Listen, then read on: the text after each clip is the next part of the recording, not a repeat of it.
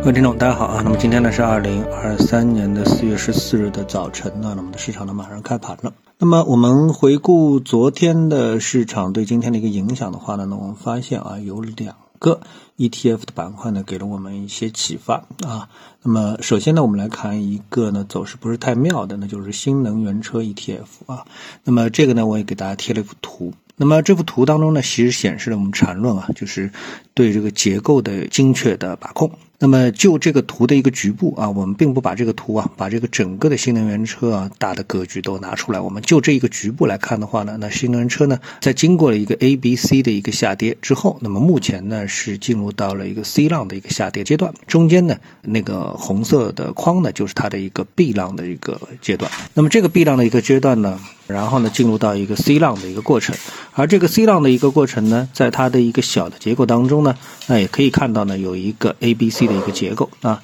这个 A B C 结构呢，那么 C 呢是我们预判的一个结构，而 B 呢正是现在呢我们在蓝色的圈所勾勒出来的这么一个位置啊，所以呢整个的一个市场呢，从这样一个结构的划分当中呢，我们其实可以看到的一个非常明确的一点就是这个结构当中是没有买点的，那是没有买点的。那么特别呢是我们要强调就是左侧和右侧的一个交易的一个区别，左侧交易的一个区别就是说你可以猜测说，哎，现在你看 A B C 到了 C 的这个位置了，那么这个 C 尽管它我们没有看到一个 C 明确的一个信号，但是呢，我们可以自己想象啊，这个 C 可能就结束了。所以在这个位置上面呢，我们可以尝试性的进行买入啊。那么这个呢就是左侧交易啊，而右侧交易的话呢，那必须呢啊在这个位置上面呢走出一个清晰的第二类的买点啊，这就是缠论跟我们说的。那么所以呢，新能源车呢目前呢还是一个大的趋势向下，也就是说我们技术分析研究的呢就是一个趋势啊，呃上升的趋势，下跌的趋势。那么在这个下跌的趋势当中呢，没有一个买入信号呢，那么这个趋势呢就不会转势，而真正意义上的转势呢，并不是说在。第一类买点出现之后的一个拐点就转势了，而是呢要出现一个第二类的买点，而第二的买点呢意味着呢它已经是向上突破了下跌趋势的反压线啊，所以新能源车呢现在就是一个标准的下跌趋势，没有看到一个右侧交易的信号。那么另外一个给我们看到的一个板块啊或者是一个方向呢，就是医药板块啊。那么知道医药板块呢，在过去很长的一段时间都是一直走的比较弱啊，走的比较弱，但是呢它呢已经有一段时间呢开始走出了一个抗。抗跌的这么的一个行情啊，无论是。呃，我们在 ETF 当中的这个创新药，还是生物医药，还是整体的医药板块，还是生物疫苗板块，还是医疗板块，其实呢，它们的大的结构啊都差不多啊。那么，如果从这个基本面的背景来看的话呢，那么实际上我们觉得啊，这个是这医改啊，特别是集采的这个医改的啊这样的一个方向呢，已经呢是呃完成的差不多了，这个完成度啊是差不多了啊。那么在这种情况下面呢，也就是说对整个的医药板块啊，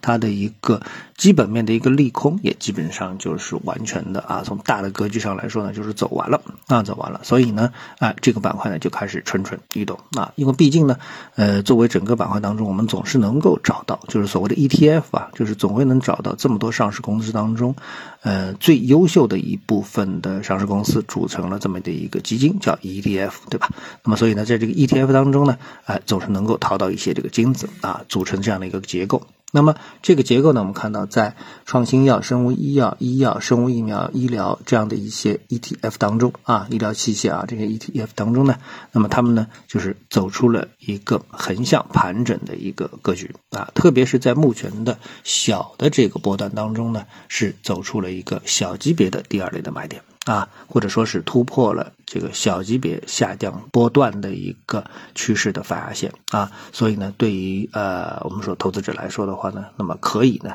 哎，重点的是关注这样的一个板块，因为毕竟我们在历史上喝酒吃药这样的一个板块是给投资者带来啊这个惊喜的啊，在利空出尽之后呢，给大家带来新的一轮的这个行情，对于大机构的波段操作来说，特别是符合 A 股的啊这种性格的大波段的轮番的这个呃轮。动的炒作的话呢，是很有吸引力的啊。好，那么今天呢，我们就把这两个板块呢，跟大家呢这个剖析一下啊。如果说投资者正好啊对这两个板块有兴趣啊，无论是想抄底，还是觉得哎拐点来了，那么都可以呢从缠论的角度呢做一个技术上的借鉴。好，谢谢各位收听，我们下次的节目时间再见。